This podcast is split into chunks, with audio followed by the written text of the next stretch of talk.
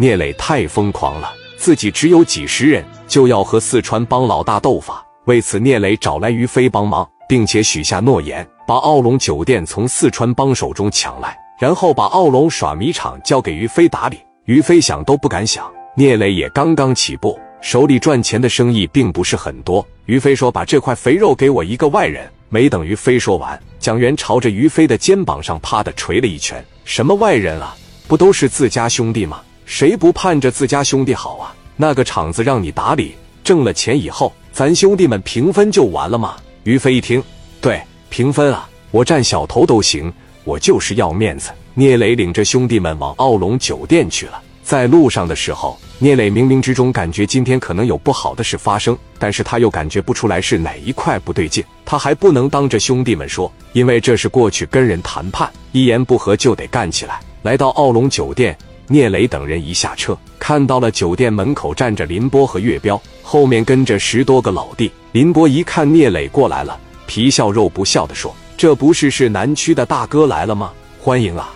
我们老大在上面等候多时了。聂磊没搭理他，领着兄弟们大步流星的来到大厅，对于飞说：“让你的兄弟提起精神啊，包房全关着呢，看着没？里边安排的肯定有打手，上边肯定没有多少人。真要是干起来的话，让兄弟打个电话，咱这边就下来。”于飞和兄弟们也做了交代。完事以后。聂磊领着四大金刚于飞以及三个比较灵活的兄弟，一共九人，坐电梯直接上了顶楼。因为聂磊知道老大一般都在顶楼，剩下的六十来号兄弟在大厅里听消息。聂磊等人来到顶层王文明的办公室，王文明摆了一桌酒菜，几瓶红酒。王文明身边站着两个保镖，在林波和岳彪的陪同下，聂磊走进了王文明的办公室。两人没有交流，没有握手，也没有客气。一人坐在一边，蒋元从兜里边把烟拿出来递给聂磊，啪的为聂磊点上。聂磊抽了一口，瞅着王文明。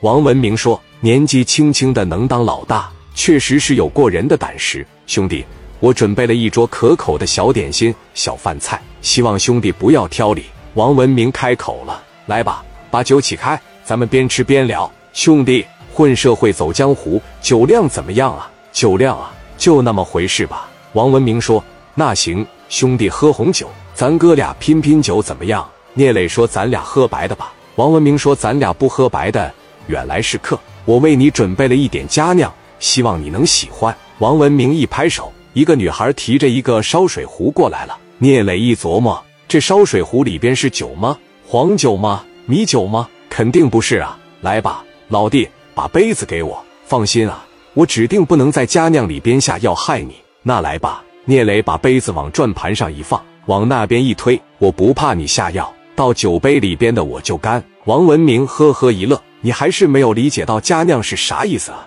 兄弟，我为你单独准备了这佳酿，味蕾哥真上。